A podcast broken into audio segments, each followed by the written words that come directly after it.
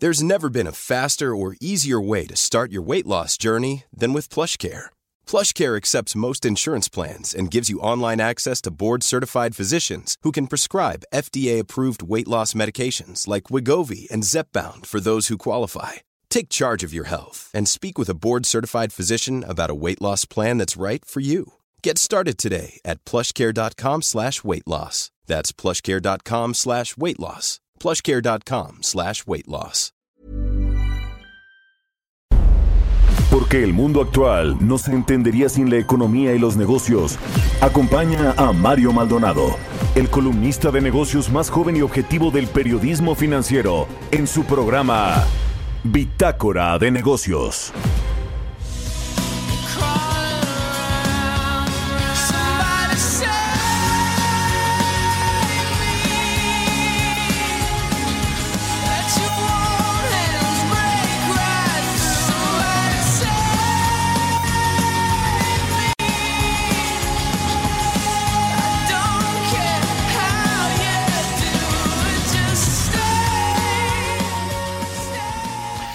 ¿Qué tal? ¿Cómo están? Muy buenos días. Bienvenidos a Bitácora de Negocios. Yo soy Mario Maldonado. Me da mucho gusto saludarlos en este jueves 28 de mayo del 2020. Saludo con mucho gusto a todos los que nos escuchan por la 98.5 de FM aquí en la Ciudad de México, también en Guadalajara, Jalisco por la 100.1 de FM y en Monterrey, Nuevo León por la 90.1. Un saludo también a todas las emisoras que nos retransmiten en la República Mexicana a través de la estación y las frecuencias de El Heraldo Radio. Un saludo a quienes nos siguen por la página eh, eh.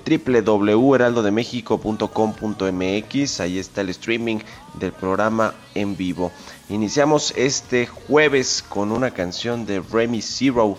Se llama Save Me esta semana estamos iniciando nuestros programas con canciones de superhéroes de películas o series de televisión en honor a todo el personal médico de México que está dando la batalla contra el COVID-19. Ahora sí le entramos a la información, vamos a hablar en unos minutitos con Roberto Aguilar, nuestro analista de mercados. Nos va a platicar, pues ahora sí se rompió la racha ganadora del peso de, eh, bueno, pues en las últimas jornadas venía apreciándose frente al dólar, pero pues este eh, dato que dio ayer el Banco de México con respecto a la caída del Producto Interno Bruto que se espera para la economía y pues otras consideraciones que tienen que ver con la iniciativa privada, con la inversión privada en México, que es algo de lo que va eh, a preocupar el resto del año por estas malas señales que se están dando, pues terminó por echar abajo ese rally que había tenido el peso en las últimas eh, jornadas con respecto al dólar. Vamos a hablar de eso también, de lo que está pasando con Donald Trump y las redes sociales. Ayer le comentamos rápidamente esta amenaza que hizo en contra de Twitter, pero bueno, pues hay otras cosas que quiere hacer el señor Donald Trump contra la libertad de expresión que hay en las redes sociales y las fake news que él supuestamente tanto buscaba combatir y cuando le etiquetan sus tweets, pues ahí pega el grito en el cielo. Vamos a hablar también con Gerardo Flores, nuestro colaborador aquí en Bitácora de Negocios, economista especializado en temas de políticas públicas, sobre los, los desafíos que tiene el gobierno mexicano, pero la economía. Eh, en, en, su conjunto, la sociedad en su conjunto para reactivar las actividades productivas es un reto que a partir del primero de junio de la próxima semana pues comiencen a reabrirse muchas actividades con las medidas eh, sanitarias, pero hay oportunidad de regresar a esta nueva normalidad sin enfrentar este eh, posible rebrote del COVID-19. Vamos a elaborar, vamos a analizar ese tema. Hablaremos también con Marco Reyes, el secretario general del Comité Ejecutivo Nacional de la Unión Independiente de Trabajadores y Empleados de Limpieza, así larguísimo luego están estos cargos, pero eh, e, es todo un tema lo que está pasando con todos los empleados y trabajadores del sector de limpieza. Hay una pérdida brutal de este tipo de empleos que son normalmente contratados bajo, bajo estos esquemas de tercerización, de outsourcing y que bueno pues han quedado en el limbo entre las nuevas reglamentaciones que hay para estos esquemas laborales y entre pues la crisis económica. Hablaremos de eso y también platicamos hoy al ratito con Alejandro Díaz de León, el gobernador del Banco de México, precisamente sobre este recorte a la proyección de la economía mexicana. Ve un peor escenario de que el PIB caiga hasta 8.8% y se pierdan 1.4 millones de empleos. Así que quedes aquí con nosotros en Bitácora de Negocios. Ya le presento el resumen de las noticias más importantes con las que usted tiene que amanecer este jueves 28 de mayo.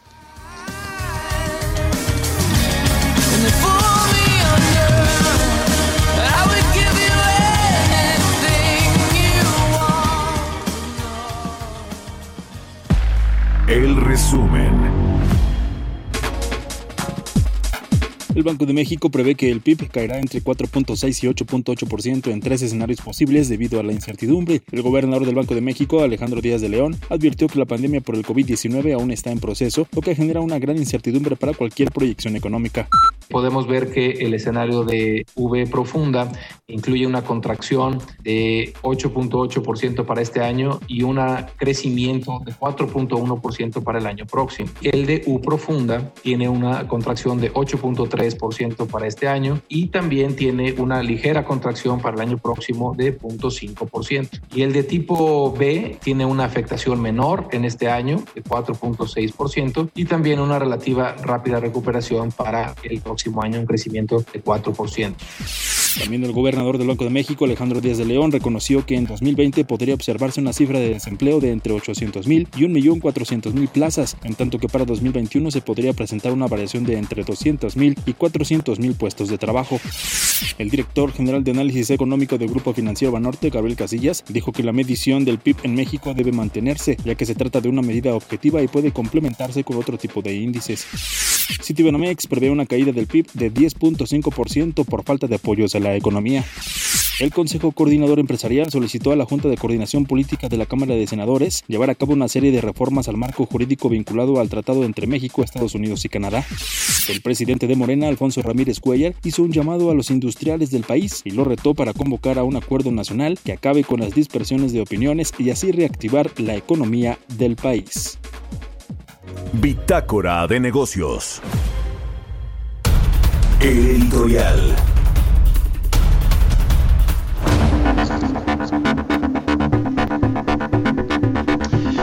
Bueno, pues mire, vamos a elaborar mucho ya sobre este asunto del Banco de México que me parece de la primera importancia, así que déjeme entrarle rapidísimo en un par de minutos a otro a otro tema que tiene que ver con esta guerra, este enfrentamiento entre el fiscal general de la República, Alejandro Gertz Manero, y el titular de la Unidad de Inteligencia Financiera, Santiago Nieto, que bueno, pues eh, eh, se dice comenzó desde el inicio del sexenio, pero se profundizó ya este año, quizá inicios de este año, cuando el fiscal eh, pues culpó abiertamente a Santiago Nieto de estar violando el debido proceso, el sigilo de las investigaciones y echándole a perder los casos. Básicamente eso fue lo que dijo Alejandro Gertz Manero. Después el presidente, un día posterior, el presidente López Obrador, pues respaldó a Santiago Nieto diciendo que bueno pues eh, prácticamente ni una hoja se movía en la UIF sin que el presidente lo supiera que eh, bueno pues estaba al tanto de todas las investigaciones que hace la UIF que es básicamente seguir la ruta del dinero revisar eh, pues las transferencias de, dinero que se hacen y que no están pues bien documentadas o seguir eh, pues el, el, dinero que se deposita de paraísos fiscales a cuentas de personas que están siendo investigadas. Eso es lo que hace la UIF y congela eh, las eh, cuentas. El problema más reciente se dio con el, la Universidad del Estado de Hidalgo que bueno pues está siendo investigada desde el año pasado, desde abril del año pasado eh, hay una investigación no solo por parte del gobierno mexicano, sino por parte de la DEA de los Estados Unidos por transferencias de 150 millones de dólares que pues no están bien eh, documentadas o transparentadas. Y bueno pues Santiago Nieto eh, procedió a congelar estos bienes. El problema vino después, el problema porque no se pudo confiscar ese dinero no se pudo ejercer eh, pues este eh, eh, esta investigación conforme se podía ejercer asegurar estos 150 millones de dólares y después vino una determinación de un juez de un tribunal federal para desactivar ese pues ese congelamiento que emitió la UIF y el problema es que la fiscalía pues culpa directamente a Santiago Nieto por mentir así lo dijo flagrantemente. Yo le he dado mucho seguimiento a este tema y en mi columna del Universal. Y por el otro lado la UIF dice que el odio que le tiene el fiscal a Santiago Nieto, a su titular, pues ha entorpecido muchas investigaciones y ha dejado que muchas personas que deberían estar en la cárcel pues no lo estén. Así de ese tamaño, en plena eh, eh, pues contingencia económica, de salud y sobre todo de seguridad, una pelea entre estos dos personajes importantes del gabinete. ¿Quién sabe en qué va a acabar? ¿Usted qué opina? Escríbame a mi cuenta de Twitter, arroba Mario Mal y a, la cuenta arroba Heraldo de México. Son las 6 con 11 minutos. Vámonos con los mercados. Mercados bursátiles. Roberto Aguilar ya está en la línea telefónica. Mi querido Robert, ¿cómo estás? Buenos días. ¿Qué tal Mario? ¿Cómo estás? Muy buenos días. Pues fíjate te comento que estamos a la espera de los datos, varios datos de Estados Unidos. El primero y el más relevante creo yo en este contexto es los datos de solicitudes de apoyo por desempleo esto que se mide cada semana, donde se esperan por lo menos dos millones más de trámites. Hay que comentar que la semana pasada superaron los 38 millones. Fíjate que es interesante comentar que ahora Estados Unidos, justo con la contingencia, lo que preguntabas en la semana, es que está ampliando también que otro tipo de eh, profesionales independientes u otro tipo de personas se sumen también a solicitar apoyo eh, por, por el desempleo. Y esto pues difiere porque hay otra, cuando se mide la generación de empleo, que es lo que estamos en un nivel de 20, un poquito arriba de 20 millones. Por eso es la diferencia, pero pues no deja de ser importantísimo ver cómo se está minando el empleo en aquel país. Y bueno, también se va a dar el dato, la revisión del dato del Producto Interno Bruto de Estados Unidos del primer trimestre. No se esperan grandes cambios y hay que recordar que este fue una caída de 4.8% en los primeros tres meses del año. Y fíjate que también nos acaba de dar a conocer el INEGI el dato de la confianza de los consumidores de abril baja casi 10 puntos, eso sí es muy destacado el, el ajuste y había que comentar que hubo un cambio en la, en la mecánica como se levantan los datos, que antes era una encuesta eh, pues personal y ahora pues el tema de las restricciones eh, por, el, por el coronavirus, lo que se hizo fue hacer una encuesta telefónica es lo que está justamente aclarando el INEGI, pero de cualquier manera la confianza de los consumidores en plena caída. El tipo de cambio, como decías, rompió la racha de siete días consecutivos de, eh, de alza con una ganancia de más de 7%. En estos momentos cotiza en 22.31. Así es como se está moviendo nuestra moneda al inicio de operaciones. perdón, perdón. Y fíjate que también las bolsas de Asia y los futuros de los mercados de Estados Unidos mixtos eh, habían iniciado con ganancias, luego se moderaron y bueno, pues hoy hay algunos que están, como te decía, mixtos. Las noticias sobre más economía retomando progresivamente actividades amortiguaron las preocupaciones de, la, de los inversionistas sobre el tema de Estados Unidos y China, que apunta a mayores tensiones luego de que el secretario de Estado, Mike Pompeo, pues dijo que Hong Kong, que es la amenaza o la, la manzana de la discordia entre ambos países, ya no justifica un tratamiento especial bajo la ley de Estados Unidos. Y bueno, como sabrás, también empezaron desde hace un par de días a acrecentarse las protestas en, en Hong Kong, que también antes de todo este proceso del tema de la contingencia sanitaria, Mario, te acordarás que fueron subiendo mucho de tono y esa es una de las grandes preocupaciones. Bueno, pues los detuvo un poco la pandemia, pero hoy ya se están, eh, te decía yo, manifestando con mayor fuerza y el gobierno pues utilizando más su fuerza para tratar de aplacarlos y esto es uno de los uno de los temas que insisto están tensando todavía más la relación entre Estados Unidos y China. Mira, me gustaría también compartirte este dato porque si Estados Unidos también está en una plena apertura de su economía o reapertura, es que eh, los casos eh, del coronavirus o los decesos ayer superaron 100 mil y esto es importante porque la cifra es mayor a los decesos provocados por la gripe estacional entre 1957 y 1958 y fíjate que en tres meses los decesos por coronavirus superaron ya a las pérdidas estadounidenses en la guerra de Corea, la guerra de Vietnam y el conflicto de Irak juntos. Este se me hizo un dato bastante interesante porque a la, eh, bueno, pues en el contraste que estamos viendo de que Estados Unidos está reiniciando también rápidamente las actividades, pues también no ha quedado eh, de lejos la disminución de los casos. Así es que esta es una de las situaciones del dilema que enfrentan los gobiernos de todos los países, ver hasta cuánto pueden reabrir la, la economía y ver cuál es el costo en términos de decesos, desafortunadamente. Y bueno, hoy el presidente de Estados Unidos, Donald Trump, va a firmar su capricho, perdón, una orden ejecutiva sobre las empresas de redes sociales. Esto lo adelantaron ayer por la noche funcionarios de la Casa Blanca, después de que Donald Trump amenazó con cerrar sitios web que acusó de sofocar voces conservadoras los funcionarios de Estados Unidos no dieron más detalles, no estaba claro cómo Trump podría cumplir con las amenazas de cerrar empresas privadas, incluida Twitter, cuyas acciones ayer perdieron cerca de 3%. Pero fíjate que Reuters está adelantando un poco. Eh, vio un documento donde dice que más bien se va a solicitar que las autoridades en materia de telecomunicaciones, la Comisión Federal de, de Comunicaciones de Estados Unidos, pues revise o las leyes que tienen eh, justamente una implicación directa si las acciones relacionadas con la edición de contenido por parte de las empresas de redes sociales deberían conducir a que las plataformas pierdan sus protecciones en un artículo que justamente exige que la agencia examine si esta plataforma, específicamente redes sociales, utiliza políticas engañosas para moderar el contenido y si sus políticas son inconsistentes con sus términos de servicios, lo que podría implicar, Mario, que hubiera más demandas en contra del tema de las redes sociales. Y bueno, pues creo que este es un tema bastante preocupante en el contexto de lo que estamos viviendo justamente. Y bueno, nada más para sumar, Mario, si me lo permites, hoy la Comisión Reguladora de Energía, esto también trascendió ayer, va a sesionar de manera extraordinaria para aprobar nuevas tarifas de transmisión para contratos eh, ligados de la CFE en centrales de generación eléctrica con energía renovable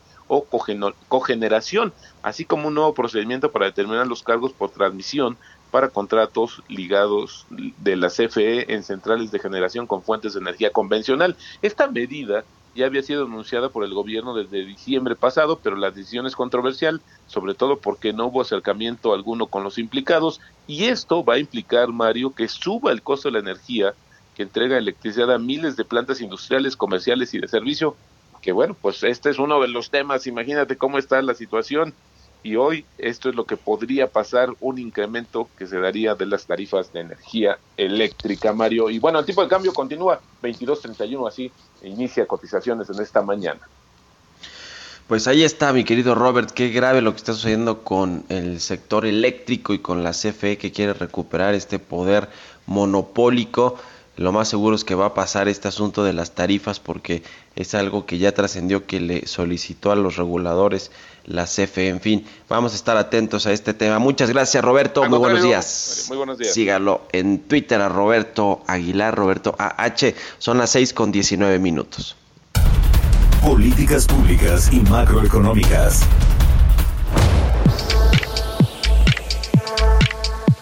Ya está en la línea telefónica Gerardo Flores, nuestro colaborador aquí en Bitácora de Negocios, economista especializado en temas de análisis de, análisis de políticas públicas.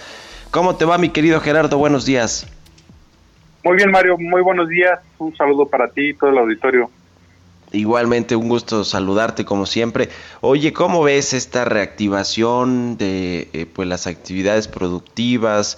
De las actividades económicas e incluso actividades sociales que se prevé para este primero de junio, la vuelta a la nueva normalidad. ¿Qué desafíos, qué retos nos, nos, nos representa? Pues eh, estamos realmente ante terrenos inexplorados, la verdad. Este, la verdad es que parece ser que pues se, tiene que ir uno con pies de plomo. Eh, México, al igual que la mayoría de los países que procedieron con este estos confinamientos, pues se vio afectado en gran medida. En el caso de México, incluso, pues todavía está por verse cuál fue el efecto en el eh, o habría sido el efecto sobre la economía en el segundo trimestre. Eh, pero me parece que en general todos los países eh, se encuentran ante un escenario todavía de incertidumbre. no se sabe bien a bien de, en qué grado de intensidad será eh, la recuperación o cómo se retomarán muchas actividades. Eh, se habla en general de que en esta etapa de confinamiento, eh, sobre todo en los países desarrollados, y México no podría ser la excepción, hubo lo que se conocería como destrucción económica, ¿no? Este, simplemente PIB que se dejó de generar. Eh, en algunos casos hay posibilidades de que se recuperen algunas de las actividades o de los valores que se perdieron o se dejaron de producir, eh, pero en otros casos pues son simplemente actividades eh, que no, no se podrán llevar a cabo ya, ¿no? Entonces, eh, la incertidumbre todavía es alta. los analistas, por ejemplo, para el caso de México, pues prevén que el próximo año, pues la recuperación va a ser relativamente lenta, porque incluso los que prevén que México se recupere, tenga una tasa de crecimiento en el 2021 de cerca del 4%, son los que pronostican que la caída va a ser de 8% o un poco más. Entonces estás hablando que el próximo año la recuperación sería si acaso la mitad de lo que se caiga este año, ¿no? Entonces, eh, estamos ante escenarios realmente inciertos. Eh, no, en el caso de México también pues estamos ante el dilema de que la economía, nuestro principal socio comercial, está por reiniciar sus actividades y pues muchas empresas mexicanas que son proveedoras dentro de las cadenas productivas de América del Norte, pues también estarían en riesgo de, quedar fuera por, eh, y sufrir un daño quizá permanente si no se incorporan muy pronto a esta nueva actividad económica, ¿no? Entonces, eh, la verdad es que estamos ante una situación muy complicada porque en este caso para esas empresas mexicanas, pues también hay un riesgo para sus empleados que eh, posiblemente no, no estén del todo aislados del riesgo de contraer eh, nuevamente el, o contraer el, coronavirus, ¿no? El nuevo coronavirus. sí, sí. Sí, la verdad es que sí hay una premura muy eh, importante de reabrir las actividades económicas, precisamente porque como no se dieron los estímulos económicos ni los incentivos fiscales para que no se perdieran tantos empleos o cerraran tantas empresas, pues ahora urge reactivar la economía antes de que se nos desfonde todavía más. Eh, en, en, un minutito, este, mi querido Gerardo, ¿cómo ves esto que dice Jonathan Heath, que el gobierno cambió el problema de no tener una crisis de, de fiscal, digamos, más adelante o de, finanzas públicas por pagar el endeudamiento como lo van a tener otros países y más bien prefirió alargar la recuperación. ¿Algo fue, fue algo adecuado o no? A mí me parece que Jonathan Heath lo criticaba. Sí, este, mira, parece que eh, a bote pronto es muy, parece que eh, no fue la decisión correcta. Eh, pasará un buen rato para que podamos tener así cierta una claridad de qué fue lo, lo que, quién hizo mejor las cosas, pero no cabe duda que la mayoría de los países adoptaron una postura más agresiva, prefirieron endeudarse para no dejar caer sus economías y yo creo que esa eh, fue la decisión correcta. México es de los pocos países que prácticamente no hizo nada en ese rubro. De hecho, no tendría que endeudarse tampoco. Podría simplemente reasignar recursos de proyectos faraónicos que ahorita este, pues no se justifican ante la circunstancia que vive el país, ¿no? Con la pues refinería de Dos Bocas, por ejemplo. Sí, ese es el tema. Bueno, pues ahí, ahí la dejamos. Te agradezco mucho, mi querido Gerardo Flores, por tu colaboración. Muy buenos días. Buenos días, Mario. Un abrazo. Un abrazo. Vamos a hacer un corte rapidísimo. Regresamos con más aquí a Bitácora de Negocios. Continuamos en un momento con la información más relevante del mundo financiero en Bitácora de Negocios con Mario Maldonado. Regresamos. Estamos de vuelta en Bitácora de Negocios con Mario Maldonado. Entrevista.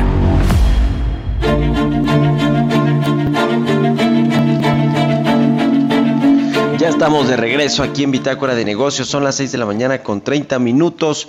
Le contaba al inicio del programa que el panorama para el eh, empleo, eh, para los trabajadores de limpieza, tanto en el sector público como en el sector privado, pues es muy desolador. Ha habido muchos recortes y están ya en riesgo hasta 60 mil empleos de eh, limpieza en la zona metropolitana solamente. Para platicar del tema vamos a, eh, tenemos en la línea telefónica a Marco Reyes Saldívar, el secretario general del Comité Ejecutivo nacional de la Unión Independiente de Trabajadores y Empleados de Limpieza. Hola Marco, ¿cómo estás? Buenos días. ¿Qué tal Mario? ¿Cómo estás? Buenos días. A tus órdenes. Cuéntanos cuál es la situación actual de todos estos trabajadores eh, del sector limpieza, cuántos son para empezar y qué condiciones se eh, enfrentan actualmente en medio de esta crisis sanitaria y económica. Al principio del año, en este rubro teníamos un promedio de 130 mil trabajadores en la Ciudad de México y era metropolitana, metropolitana. Únicamente hablando del personal que trabaja para el sector público, El, número de trabajadores es mucho mayor si consideramos todos los trabajadores que prestamos servicios en, instituciones privadas, bancos, hospitales y otro tipo de empresas. En el caso particular del, del, sector público hablamos de 130 mil trabajadores al inicio del año y este servicio las dependencias de gobierno lo, contratan a través de procesos de licitación pública. A raíz del decreto del 23 de, de abril de este año, que ordena el presidente de la República que haya un recorte de hasta el 75% en el gasto corriente y que incluye este servicio, entre otros, como también la seguridad, la fumigación, la jardinería, fotocopiado, este, en el caso nuestro particularmente nos pega ya en un promedio de 70 eh, de 70 mil plazas aproximadamente porque tenemos ya un, un padrón actualizado en el que el recorte ya supera ya supera más del 50% la plantilla actual, Mario.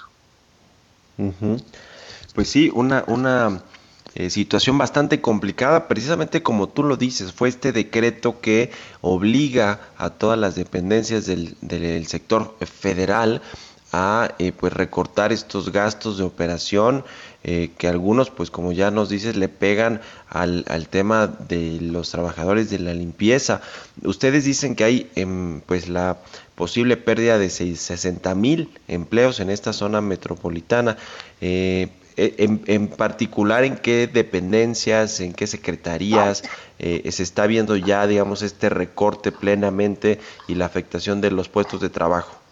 Las, eh, los recortes más agresivos han venido en la Secretaría de Comunicaciones y Transportes, en la Secretaría de Educación Pública, eh, en la Agencia de Transporte Ferroviario, estamos también en la CONADE, eh, la propia Fiscalía General de la República fue uno de los primeros dependientes que recortó.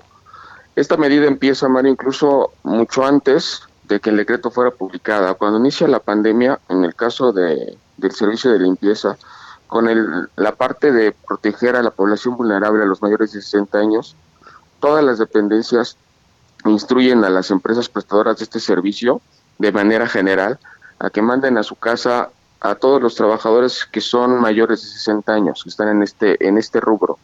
Entonces hay muchos trabajadores que se van a descansar desde la primera quincena del mes de abril. Sin embargo, 20 días después viene este decreto y nos hemos encontrado en, esta, en este mes de mayo que hubo días, hubo trabajadores, perdón, que ni siquiera estaban enterados que estaban ya sin trabajo. ¿Por qué? Porque ellos se fueron a abril, venían cobrando su quincena de manera quincenal, los días 15, los días 30, y el día 15 de mayo, cuando ya vino el recorte, es cuando están esperando su quincena y se dan cuenta que ni siquiera habían sido este ya ya considerados para el pago de sus salarios. Entonces la situación es complicada porque además con la pandemia no hay tribunales, no hay autoridades este, no hay manera ni siquiera de concentrarlos para poder dar una explicación adecuada. La, muchas de las empresas están abusando de esta situación y se están yendo por la libre, ni siquiera están este, llegando a, a liquidar a los trabajadores como corresponde. Entonces, el trabajador está teniendo un triple efecto. Por un lado, se queda sin salario, no está ni enterado. Por otro lado, no tiene seguridad social. Y por otro lado, tampoco está recibiendo la, el poco mucho dinero que le corresponde por estos días, por estos meses de trabajo del año 2020, ¿no? Sin considerar que algunos incluso tienen ya una antigüedad considerable. Entonces, este, pues le están pegando en tres, en tres frentes al mismo tiempo, Mario, y la gente, ni, a muchos ni enterados están, ¿no? ¿Cuál es, eh, digamos, el, el, panorama que puede eh, tener un, el escenario más bien de un trabajador del sector de limpieza que se queda sin empleo? Eh, eh, digamos, eh, tendría que recurrir a la iniciativa privada, que bueno, me imagino que están también con, con un periodo, con una eh, situación complicadísima, ¿no? De, de, no estar contratando a nuevos trabajadores o, incluso a través de estos esquemas de, de, outsourcing o tercerización, que son normalmente como, se como se contratan estos servicios.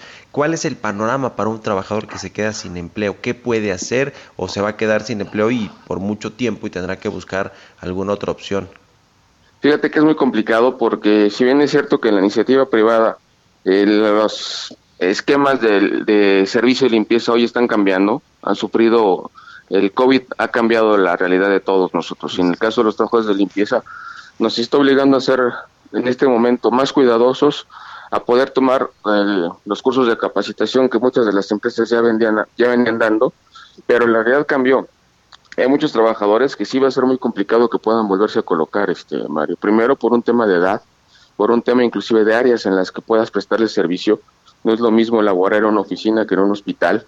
Este, no es lo mismo laborar 365 días del año o trabajar solamente en, de lunes a viernes. Entonces esa realidad ya cambió. hay trabajadores que desafortunadamente por una cuestión física, por una cuestión de edad, va a ser muy difícil que puedan ser recontratados. En este, en este negocio, el 80% de la plantilla son mujeres, son madres solteras. Entonces, también ahí tenemos otro problema, son trabajadoras que muchas no tienen seguro social, muchas no tienen guarderías, eh, tienen hijos pequeños, entonces va a ver que en este momento cómo ellas su realidad las, ya las alcanzó y cómo vamos a poder reestructurarlas para poderlas acomodar en algún rubro. Este, no va a ser, no está siendo nada sencillo este, en este momento, Mario. Pues qué, qué situación. Eh, ¿Cuál es el plan que tienen ustedes? Eh, nos decías que pues incluso eh, los, los juzgados eh, especializados en estos temas laborales pues están cerrados o no están trabajando pues con normalidad para poder pues llevar al, al terreno legal estos despidos quizá injustificados en muchos en, muchos sentidos, en muchas dependencias. ¿Cuál es el plan de acción que tienen ustedes? Porque pues algo, algo habrá que hacer, ¿no? Sí, claro, mira, en algunos casos la, la ventaja es que también se ha dicho que con, con el tema de la pandemia los plazos legales están suspendidos, entonces en ese sentido quiero pensar que no ha corrido el plazo para que pueda prescribir el derecho del trabajador a demandar sus, sus, sus derechos laborales. Este, tenemos 60 días para eso, se van a meter una serie, ya están listas las demandas individuales por las liquidaciones de los trabajadores. En los lugares donde la Unión es el sindicato titular de los contratos colectivos, vamos a hacer los emplazamientos a huelga por violaciones al contrato colectivo. Y de manera general, tenemos preparado un amparo, un amparo contra el decreto en el que eh, recortan el, el presupuesto, porque creemos que la parte jurídica está siendo violada de una manera flagrante.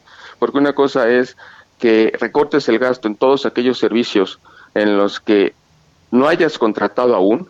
Y otra, y otra cosa muy distinta es que donde ya habías asignado un contrato, donde ya estaba garantizado el trabajo de estos trabajadores, vengas hoy y de plumazo lo quites y mandes a la calle a más de 60 mil trabajadores. Entonces, son tres acciones muy concretas que esperamos que una vez que los tiempos se normalicen a partir de la semana que entra, podamos eh, establecerlas y que vayan caminando.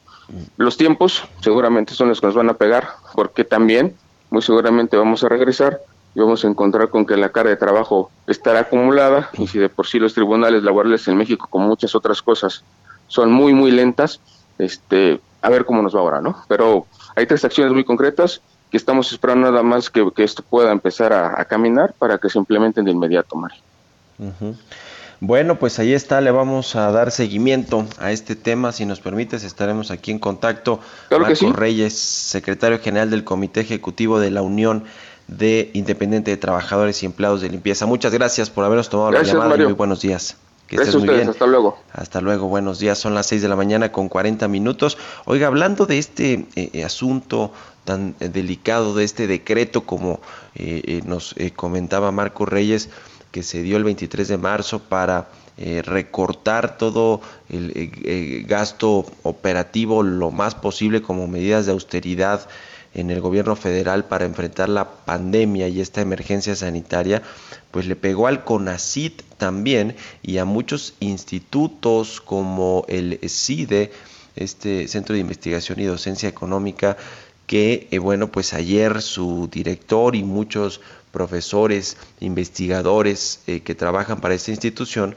pues ya eh, eh, tomaron la decisión de no reactivar sus operaciones normalmente, es decir, físicamente, y terminar el ciclo o, o, esta segunda mitad del año vía virtual.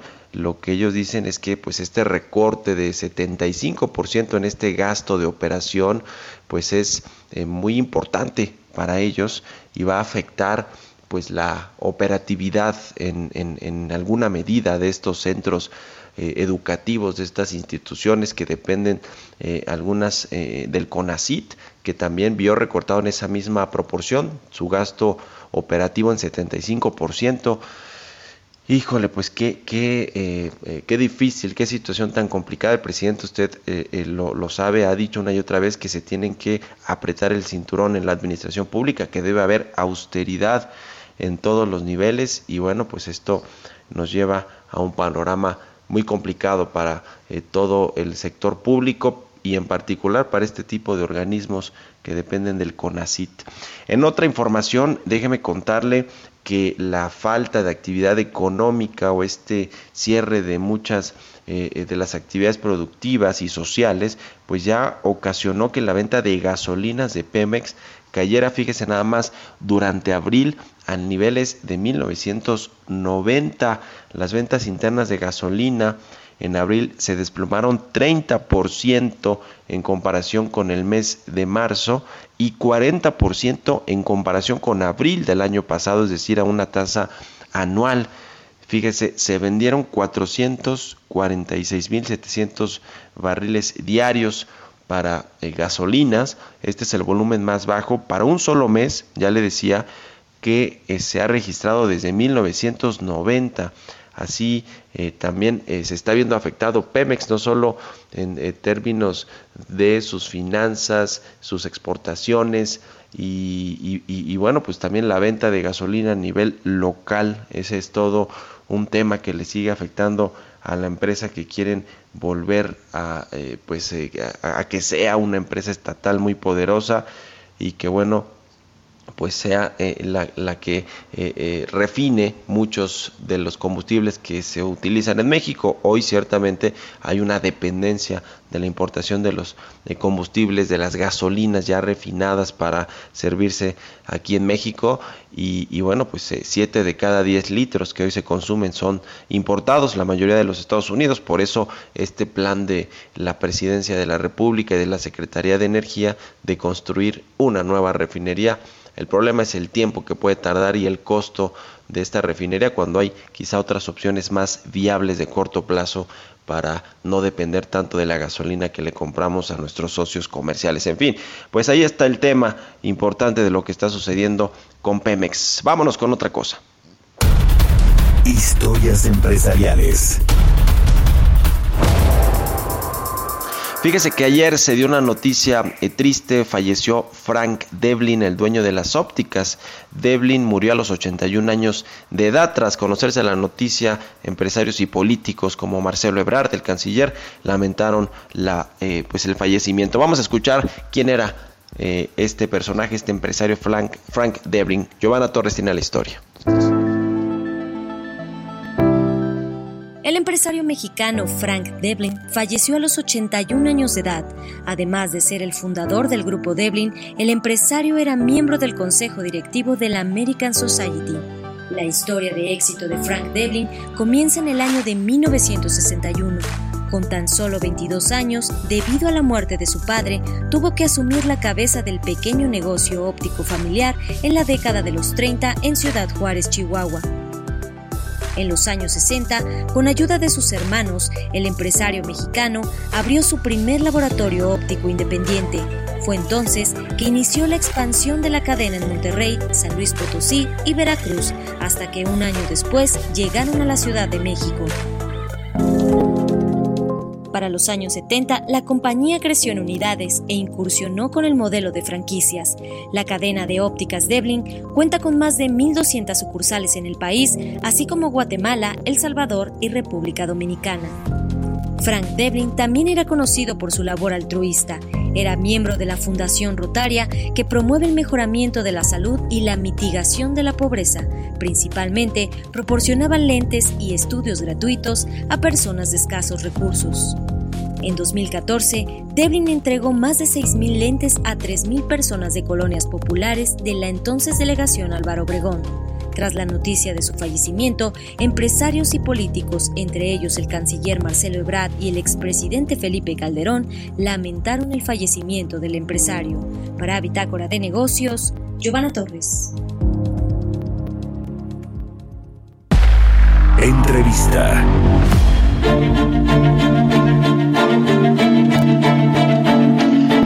Bueno, pues ayer el Banco de México en la presentación de su informe trimestral correspondiente al periodo enero-marzo, pues revisó a la baja también los escenarios eh, para la economía mexicana en el 2020. Hay tres escenarios que, bueno, pues la verdad es que ninguno es bueno, todos son escenarios recesivos y para elaborar y platicar sobre el tema me da mucho gusto saludar en la línea telefónica a Alejandro Díaz de León, el gobernador del Banco de México. Alejandro, ¿cómo te va? Muy buenos días. ¿Qué tal, Mario? Muy buenos días. Un gusto estar contigo y con tu audiencia. Igualmente. Oye, pues eh, la verdad es que preocupante los tres escenarios que ustedes plantean eh, de, para la economía mexicana en el 2020 y sobre todo cómo va a ser la recuperación, que creo que también es algo eh, eh, de lo que estamos muy expectantes, no solo pues la sociedad en general, sino los inversionistas, los empresarios, quienes tienen o tenemos un empleo formal o informal. Cuéntanos por favor en rápidamente de estos tres escenarios que ustedes plantearon ayer ahí en el Banco de México. Sí, como no, con mucho gusto. Primero destacar que es eh, pues la primera vez que presentamos eh, nuestros escenarios de, crecimiento de esta manera. Usualmente hacemos un escenario central y con un intervalo relativamente compacto, pues alrededor de un punto porcentual eh, la, diferencia entre la cota superior e inferior. Pero en esta ocasión, y considerando que el choque no, es tanto eh, propio a la actividad económica o al ciclo financiero, sino realmente es un choque externo que viene por estas eh, pues, eh, acciones en el ámbito de salud para evitar la propagación de, del COVID-19, pues realmente es un choque exógeno y que no es, pues ahora sí que los modelos no tienen ni en la historia ni en los antecedentes, pues manera de capturar algo que inclusive pues nadie ahorita tiene con, con certeza de cuántas van a ser las semanas bajo ciertas eh, condiciones de eh, cierre de ciertas actividades productivas. Entonces, ante esa incertidumbre, en lugar de presentar un escenario central y un intervalo compacto alrededor de ese, de ese número, pues realmente lo que eh, hicimos fue poner tres escenarios que describen tres posibilidades. Una es de una contracción significativa este año, pero con un rebote importante, el que llamamos tipo V. después uno de una caída más pronunciada, que lleva hasta una contracción de 8.8% en este año, pero se recupera eh, relativamente rápido el año siguiente, eh, que es el que llamamos de V profunda, y luego uno de U eh, profunda, que tiene una contracción este año de 8.3%, y tarda en recuperarse, así que inclusive tiene una reducción, una contracción pequeña, pero todavía con signo negativo en el siguiente año. Eh, estos tres escenarios buscan eh, ilustrar que estamos sujetos a mucha incertidumbre, que va a depender mucho de la pauta eh, o, de, o, del ritmo que marque pues la emergencia sanitaria y la potencial regreso a la normalidad en la actividad económica. Pero como tú señalas, los tres son escenarios pues muy de una contracción muy significativa para este año, en un intervalo de menos 4.6 a uno de 8.8%. el rango que hay entre esta eh, cifra inferior y superior, eh, pues es de más de 4%. Entonces estamos en un escenario eh, adverso y muy incierto. Pues sí, la verdad es que muy incierto y ustedes mencionaron el asunto de la certeza para la inversión privada. Dicen que no es suficiente que haya estabilidad, eventualmente estabilidad macroeconómica cuando pase todo este tema de la pandemia y de la, de las de la emergencia sanitaria, pero después cuando pues, eh, toca eh, ver la llegada de, de nueva inversión privada, tanto extranjera como nacional, pues aquí debe haber políticas públicas claras y Estado de Derecho sobre todo. Eh, eh, ¿Cómo ven este, este asunto de la inversión privada? Eh, ¿Es lo que más preocupa que se ve en el corto plazo que, pueda reactivarse, Alejandro? de hecho, ya, ya veníamos viendo que la inversión era probablemente pues el componente de la demanda agregada y de los indicadores macroeconómicos un poco más pues más importante y más débil que lleva un, varios un, tiempo largo la verdad con niveles muy bajos muy deprimidos y no hay economía que se haya podido pues eh, dinamizar su crecimiento, eh, desarrollar, sino un proceso eh, significativo y profundo de inversión, tanto de inversión privada como también la parte de, inversión pública que juega un rol de catalizador.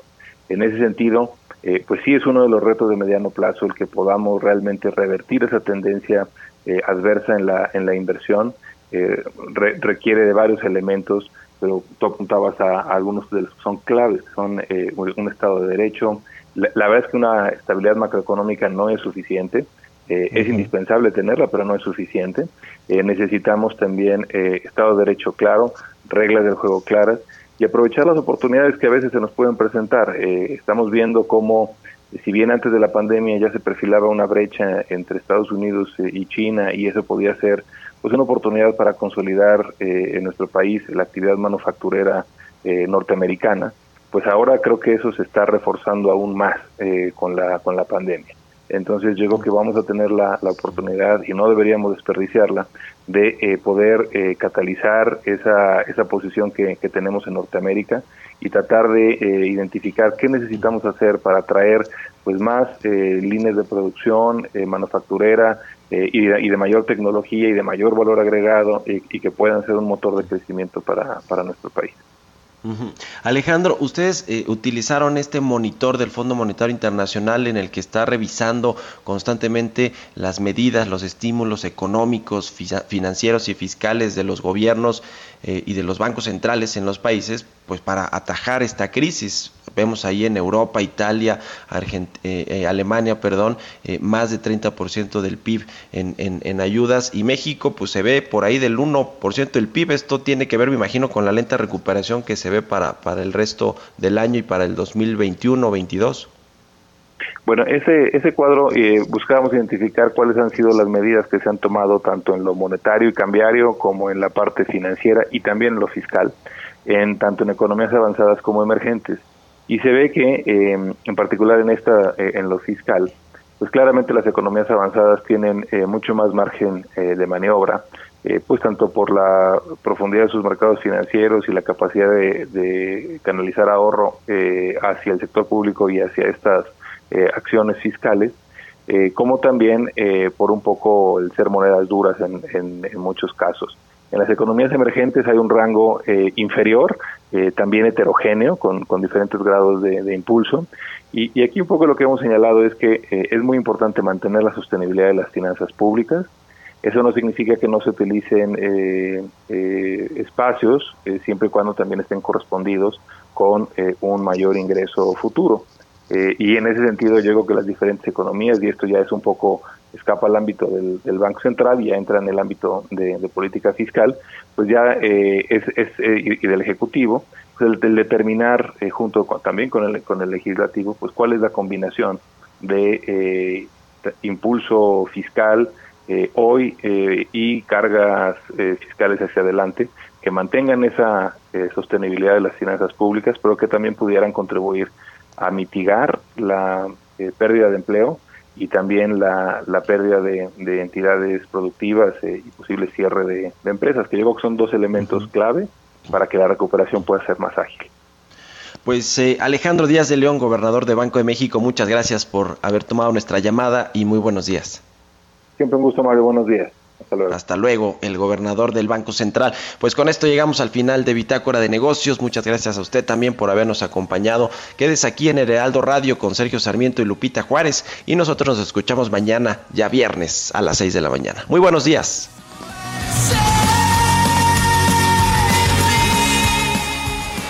Esto fue Bitácora de Negocios con Mario Maldonado, donde la H suena y ahora también se escucha. Una estación de Heraldo Media Group. Deserves the best, and there's no better place to shop for Mother's Day than Whole Foods Market. They're your destination for unbeatable savings, from premium gifts to show-stopping flowers and irresistible desserts. Start by saving 33% with Prime on all body care and candles. Then get a 15-stem bunch of tulips for just $9.99 each with Prime. Round out Mom's menu with festive rosé, irresistible berry chantilly cake, and more special treats. Come celebrate Mother's Day at Whole Foods Market.